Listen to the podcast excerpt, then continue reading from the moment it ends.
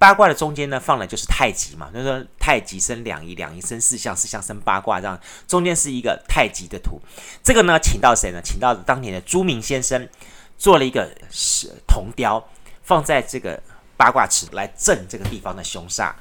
哎，结果好巧不巧，多年之后，因为捷运的因素，就把池给拆掉了，什么那些东西。这个朱铭的原件雕刻还一度被当垃圾。后来现在就把它当宝贝一样，赶紧收起来了。当年真的好，是后来我们在盖捷运的时候，真的，呃，朱铭老师听到你会气炸了。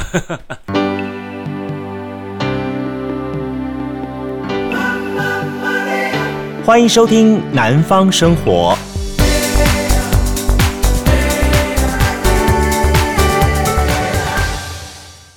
嗨，大家好，今天是二零二一年的八月五号，礼拜四，欢迎收听今天的南方生活，我是杜伟。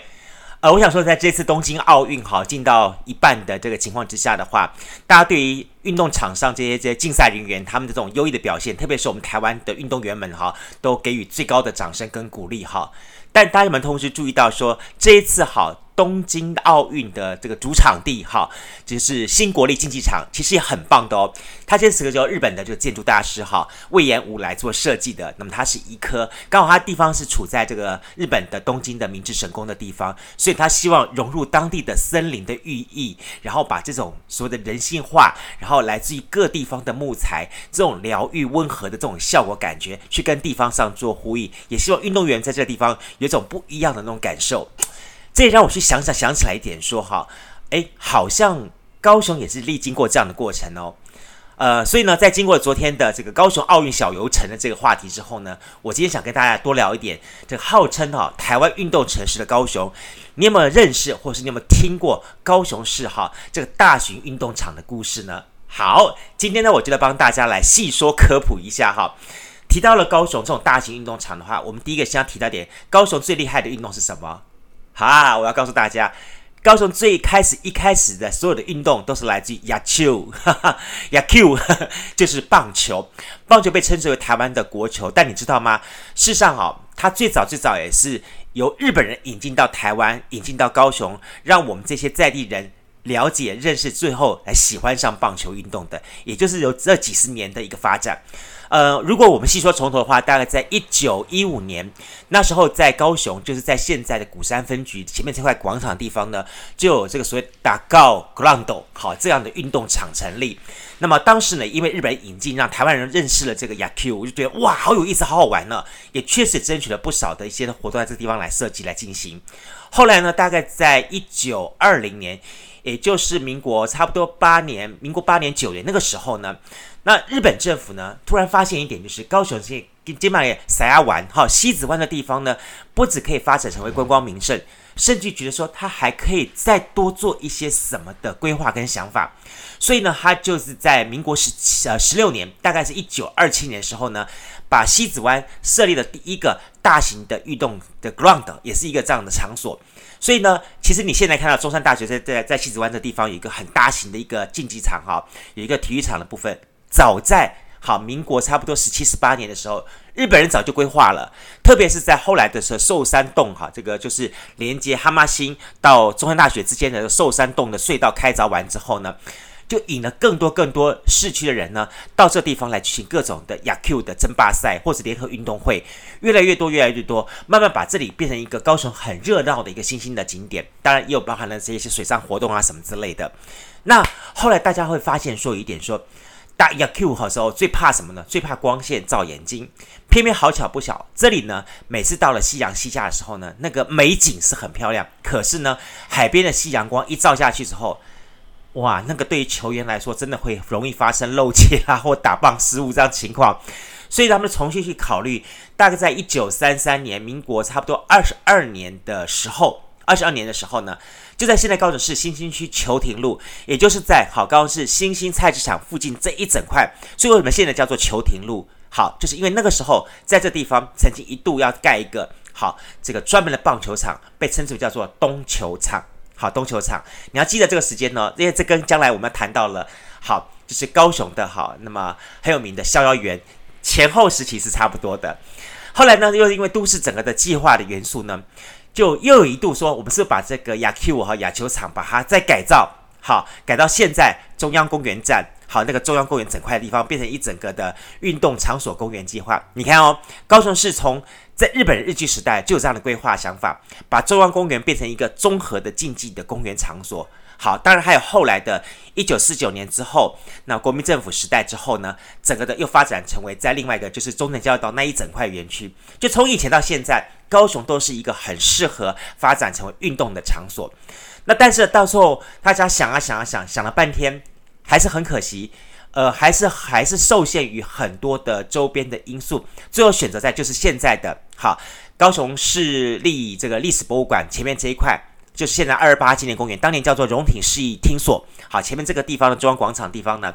啊，就盖了好一个所谓的新的球场。当然，它有周边的一些像游泳池啊等这些东西。但是呢，也因为场地的受限，它勉强只能举行一些软式棒球赛，像那种空一下子全力打那种东西，还是不多。好，那大概在大概在一九四九年吧，啊，政府迁来台湾之后，这个时候开始哦，一开始当然是台湾的这个民国政府、国民政府来接手。好，来接手那些的，呃，之前日本人留下来各项的建设措施。但最早的时候，接下来就是在爱河河畔的体育场。好，那之后呢，再发展到好第一代的啊中山体育场跟中华体育馆，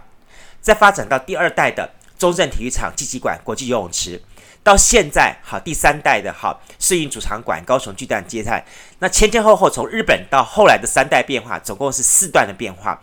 那这四段变化呢，也刚好见证了高雄市举行大型的运动场所的时间。那么它整个城市的发展，跟这个城市当中最重要的，好，那么大家国民对于一个目标的期待跟勇跟跟想法，其实就像是我刚才前面所说的一样，今年东京奥运它强调是人性疗愈，好，强调跟大自然的和谐一样的，这四个阶段也代表这个城市人民对于好未来的一个期待跟想法。好，那我们先看一下啊，第一阶段在日据时代，我们刚刚说到说，呃，那个时候在一九四九年，民国三十八年，那那时候就有办好台湾省运动会，好，那时候还有办台湾省运动会，啊、呃，已经办到第五届了，啊、呃，高雄市的市长是叫刘翔，刘翔呢，他就是用接收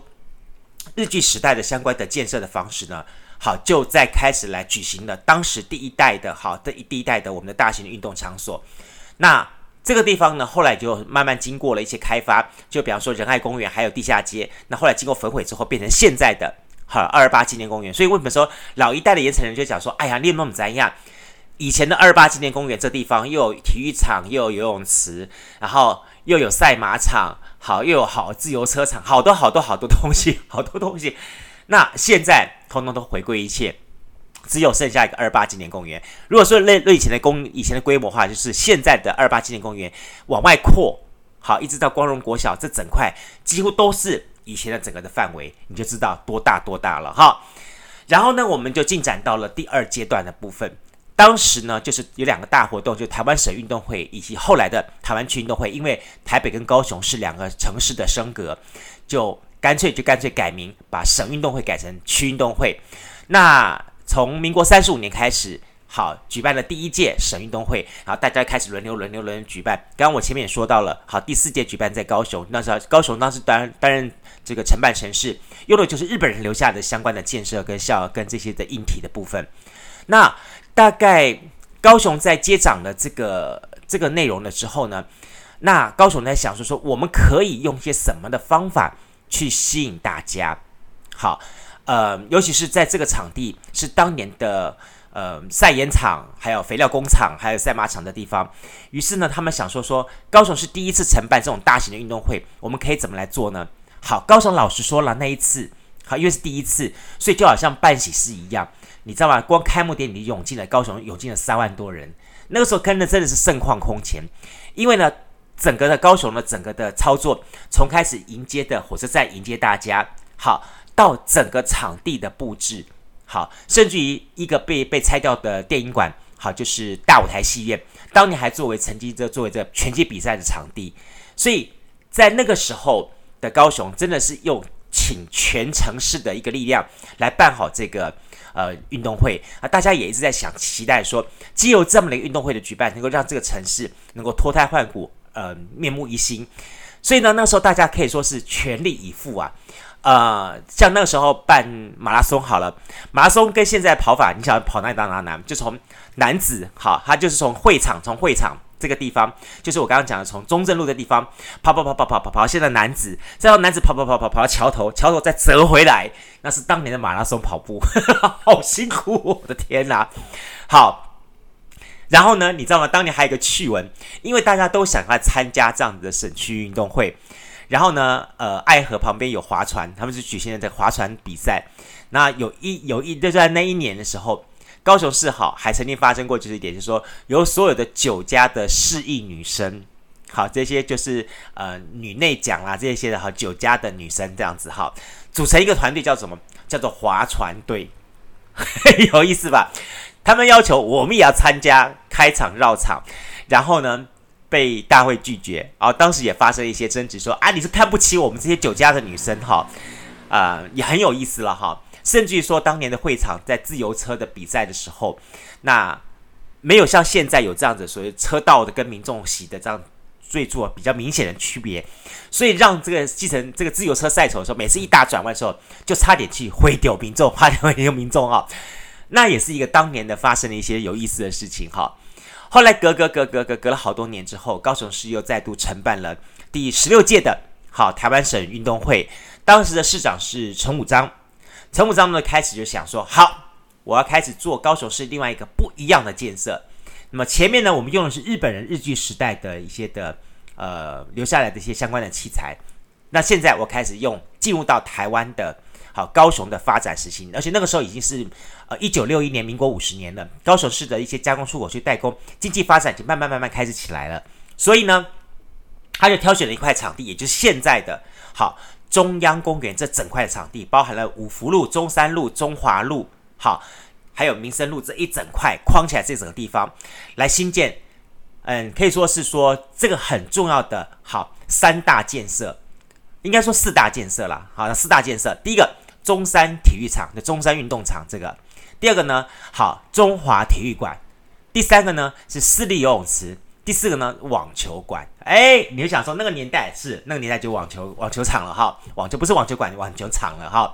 所以呢，尤其是那个时候的中华体育馆哈，是全台湾第一个有屋顶加盖的体育馆，所以全台湾第一个小巨蛋在哪里呢？在高雄，你就知道了当年的高雄多么的厉害，而且呢，我们的体育场呢还是第一个拥有看台设备的场馆。好，那个时候再加上民国六十四年之后的大同百货开业之后，让整个的五福商五福的商圈，包含了新觉江、玉竹商圈也形成了。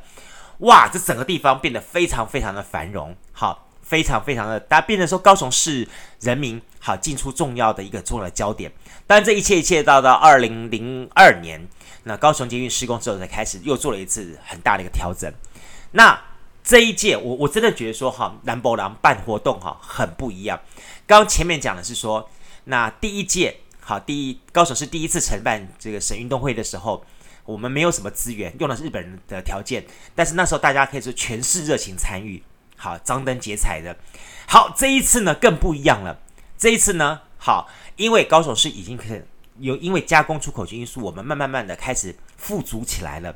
那除了好收入啦、物质生活的富足，也开始希望能够在精神生活方面有一些依靠。所以呢，在这一次高雄市投入到好这个去省区运的举办的时候，可以说是完全的哈整个城市的动员，包含了我刚刚讲的像什么火箭型的堡垒啊，从火车站立下来的火箭型的堡垒啦，整个连爱河它都布置成叫省运大桥啦哈。那最后重点是我刚刚也特别强调的是说，包含了中华体育场，好，呃，中华体育馆，好，还有中山体育场这个地方，那整个的耗费将近一千多万台币，还在那个年代的一千多万台币哦，而且呢，它可以成为全台湾第一个拥有看台的运动场，有将近六千多个民众可以坐进去，所以你就觉得说那个位置真的。你看那个运动场的部分可以坐六千个人同时来看开幕，然后来看这个比赛。另外一边中华体育馆的部分可以坐九千个位置，它整个内容美轮美奂了。其他周边我刚才讲的有包含游泳池、网球场，哇，整个大家会觉得说实在是太厉害、太厉害了。那高雄市也从此为好这个省区运会那建立了一个新的里程碑。好，原来省区运动会可以用这样的方式来进行来举办。不当年发生了一件糗事，什么糗事你知道吗？就是好，当着司仪想说全台湾高喊一句唱国歌。就音，现在我们就知道三民主义吾党所宗，大家就唱这样的东西，你知道吗？当年就冒了一个大笑话。当司仪高喊唱国歌的时候呢，全场是鸦雀无声，就听到那个乌鸦的啊啊啊，哈哈哈哈哈，因为没有人会唱国歌，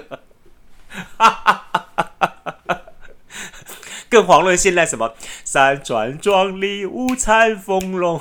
对不对？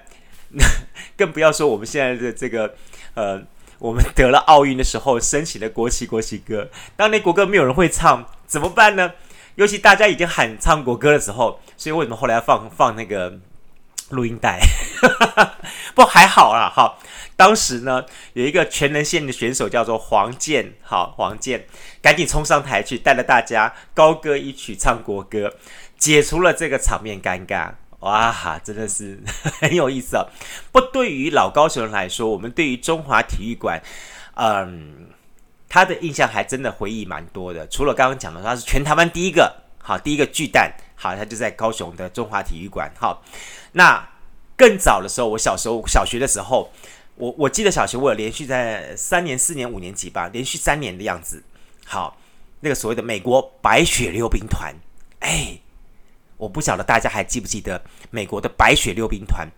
每那几年的时候，每一年来到台湾，我们就要到中华体育馆去看他们的冰上滑雪演出、滑冰演出，哇，好精彩啊！除了哈他们自己有高超的这种单人呐、双人那种滑冰技术之外，还会哈带一些卡通人物在冰上演绎一些故事，这样感觉哦，紧驾驶让我们那时候觉得说。好羡慕，好棒啊！而且说，我我还自己亲自去摸到摸一下，说他那个体育馆里面那个冰是真冰还是假冰？我摸过，还是真的冰，他是真的用用那个冷冻，那用那个洒水，然后冷冻结块上去，然后拼冰块上去，然后这样子拼铺起来，哇，觉得太不容易了，太厉害了。那个时候觉得，那我我我想说，大家对于。那个时候的老运动场跟老运动馆应该都有些印象吧？其实大概六年级以前的人，大概都还有这方面的印象。那尤其是说，像现在，你现在如果是有机会住到这个 Indigo，好，当年还叫 Nova 商场嘞，好，那 Indigo 的时候，住在楼上望往前望那一整片的森林，好，那个没错，就是好，当年体育场跟体育馆的旧址，而且当年还有一年发生过一件事情，我我采访新闻的时候，好像是吴敦义在任的时候。然后那个放烟火上去，然后有一个烟火的那个屑屑掉下来，然后有伤到民众看烟火的情况，所以呢，大家后来就就开始思考说，烟火应不应该在市区？国庆烟火啊，好，是不是应该在市区放，还是要像现在现在都已经跑到了那个港岸边去港湾边来放？那这也是当年大家在讨论考虑的一个情况。不过，不过在我们印象当中，到体育场去看烟火是一件很美的事情，一个很美的回忆。好，好了，那么讲完第一阶段、第二阶段之后，我们开始进入到第三阶段了。这个呢，就是一九八六年的时候，那那个时候呢，台湾区运动会要再度来到了高雄。哎，那时候你看一下，最早之前到台湾省运动会，这时候已经改名叫做台湾区运动会。然后呢，那时候呢，当头头的高雄市的市长是下面党呢？就是苏大头苏南成。苏南成 呢，这个人呢，很多人对他评价不一样。有人认为他是好大喜功，但是他老实说，也因为他的大手笔，帮高雄市做了很多大型的建设。好，那比方说这个中正体育场、中正纪念馆、国际游泳池，好，这三大建设以及整个的涵盖起来所谓的体育园区，也确实哈，也确实是让高雄好在那个时候又。往上翻了两番，呃，这么说好了，中正体育场它就是所有的民众，如果你你开高速公路，你走中正交流道下来，第一个看到就是我们的门面，好，就是中正体育场。那这个地方最早的时候呢，是高雄少年观护所啦，还有少年收容所这些这些地方的一个场场地，所以他们的空间空地还蛮大的。后来慢慢慢这些单位就撤出了。那就把这空地留下来，就把它规划成为一个体育园区。最大的就是这个体育场。这体育场这时候你看哦，刚刚前面我们就讲的是什么五呃三千五千六千，这个时候哈最多了不起了九千呐，哈九千那时候体育场是九千人，那体育馆呢大概最多可以容纳六千人。那是在前一阵子，就是在前面讲中华跟这个呃中正好中山体育场的那个年代时候。那现在讲的这个中正体育场年代的时候，哇，可以容纳多少人呢？三万人，哇，三万人，那个场子之大。这个时候，因为我那时候在中广当记者，所以呢，我有参加过这一场的的群动会。我觉得那时候真的觉得一整个高雄的骄傲，因为呢，刚刚才办完洛杉矶奥运，那大家对于洛杉矶奥运的一些的呃设计啊、处理方式，觉得忆记忆犹新，觉得哎，我们高雄可不可以这么做？好，苏大头果然不真的叫做大头，于是呢，他就花了二十一亿台币，当时就建了这中正运动场、中这个技馆、国际游泳池、雄中体育馆、前镇国中体育馆，还有男子综合体育场啊。这男子综合体育场就现在的像自由车赛、好好射箭啊，就那些东西都在那个地方来进行。好，这些东西都是硬体方面的建设，但最重要的重点就是在那一年，他首度开放。在那一年设计了所谓的晚上夜间举行开幕典礼，哇！那一次我我我印象太深刻了，整个满场爆满的民众，然后全台湾几乎所有的总动员全部来到了高雄，然后进行那样子的活动，实在是让我觉得太太震撼了，好，太震撼了，真的，那是第一次让我们觉得说，好，高雄又往上翻了两番，哇，觉得太厉害了。而，不过呢，那一次事隔多年之后呢，有发现一些小序曲了哈。这个场地也曾经办过许多国际性的赛事，甚至国际型的演唱会，像 Michael Jackson，好，他的世界巡回演唱会高雄站，好，就是在这个场地来办的。当年吸引了三万多人来来来看 Michael Jackson 的演出。但是呢，后来也因为好，他的本来中正纪念馆跟这个中正体育场之间，它有一个。天桥，但因为高雄的下面的的地下道嘛，哈，就是应该说这么说好了，高雄的这个捷运好通过之后呢，啊，就把那个天桥拆掉了，那么大家以以后通通都改走地下道，也更为安全了。不过也因为这样的工程在调动的因素呢，原来在当年在盖中正运动场的时候，外面有一个很特别的建筑，好，那当年曾有很特别建筑，就是据说据说。为了镇压这个地方的一些的凶煞，就特别设计了一个叫做许愿池。其实它是一个八卦池。这个呢，请到谁呢？请到当年的朱铭先生，做了一个铜雕，放在这个八卦池。哎，结果好巧不巧，多年之后，因为捷运的因素，就把池给拆掉了，什么那些东西。这个朱铭的原件雕刻，还一度被当垃圾，真的。后来现在就把它当宝贝一样，赶紧收起来了。当年真的好，是后来我们在盖捷运的时候，真的，呃，朱铭老师听到你会气炸了。好，这是在当年哈苏大头主政一九八六年高雄办区运动会的时候，这个中正体育场这个年代他所做的一切事情。好，时光飞逝，我们很快的来到了二零零九年这个时候。二零零九年的时候呢，那么当年为了迎接好世界运动会，就又要做一次这个城市的重大的变化。第一个东西，呃，城市里面土地还是在哪里有土地呢？看来看去，好像传统的都市的所谓的蛋黄区已经找不到了，只好呢往周边一点的地方去找。看来看去，看来看去，就看到呢，看到了左营军方的场地，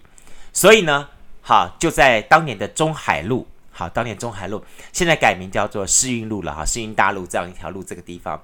来建设，好，来建设这个高雄的世运主场馆。但这个时候呢，开始进入到花妈主政的时代。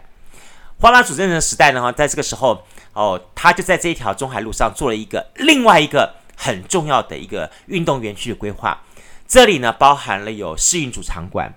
还有刚在昨天我们节目当中所提到的，好，当年的左训中心，还有国后来改名叫做国家运动运动训练中心，这一整块地，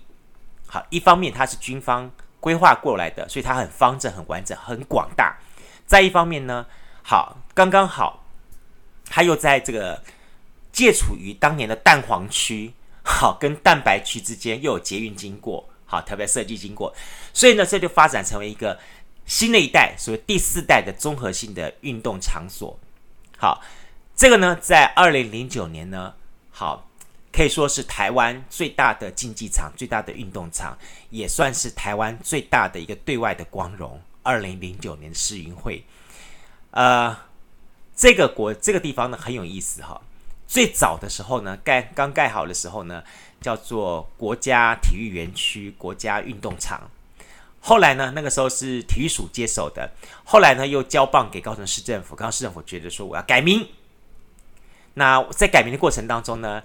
呃，大家举行什么什么票选呢？搞了一个叫什么龙腾运动场。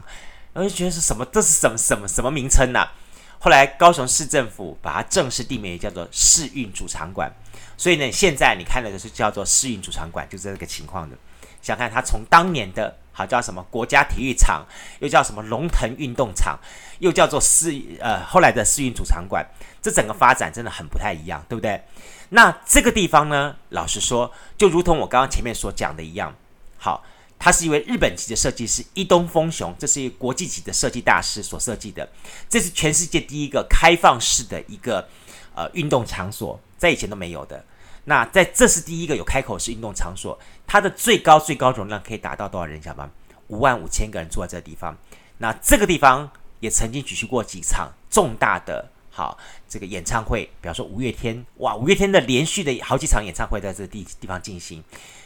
那也因为好，高雄的这个运动场的设计呢，也带动了高雄市整个城城市的都市发展。你会发现说，随着捷运的开通跟这几个运动场所的移转，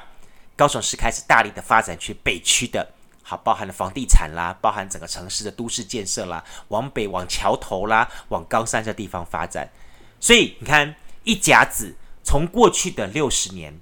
好发展到现在，整个城市的变化，其实不只是世运主场馆。在另一方面，你如果来到了像高雄的这个汉神巨蛋，为什么汉神巨蛋？汉神巨蛋，汉神巨蛋不只是一家百货公司，我告诉大家，重点是它那个巨蛋，那高雄的小巨蛋。好，这个小巨蛋呢，也是因应的，好，我们当年二零零九年世运运动会而进一步好发展起来的。那么把它作为一个运动场馆，室内的较劲竞技的部分。好，所以你可以看到说说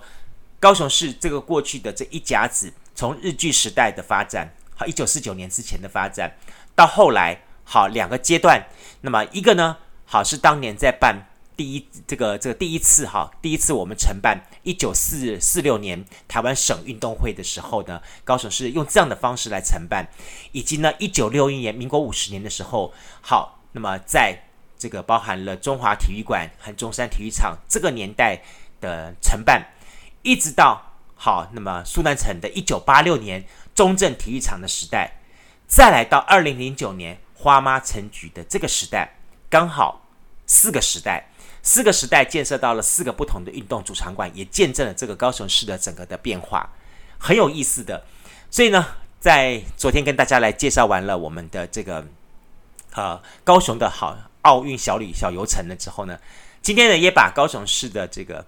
四大哈四的四个最重要的场景呢，跟大家来稍微介绍。刚刚四个场景目前搭捷运都可以还可以到，好，包含从了二二八公园爱河河畔这个地方，好，然后再来中华体育馆，好，这个这个地方还有中还有中山体育体育场的地方，刚好也就是我们现在的这个中央公园站的地方，好，再来你可以到好中正体育场站，好这个地方，那甚至到世运主场馆，目前也刚好都是在高雄捷运的橘线跟红线交叉点上这几个大点，那。有机会的话，不管是外地朋友或是台湾，我我们高雄在地的朋友的话，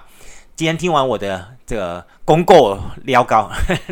公告之后呢，你有没有想去自己亲身踩一踩、走一走，来回想一下当年的盛况呢？呃，其实不只是高雄哦，见证这些故事，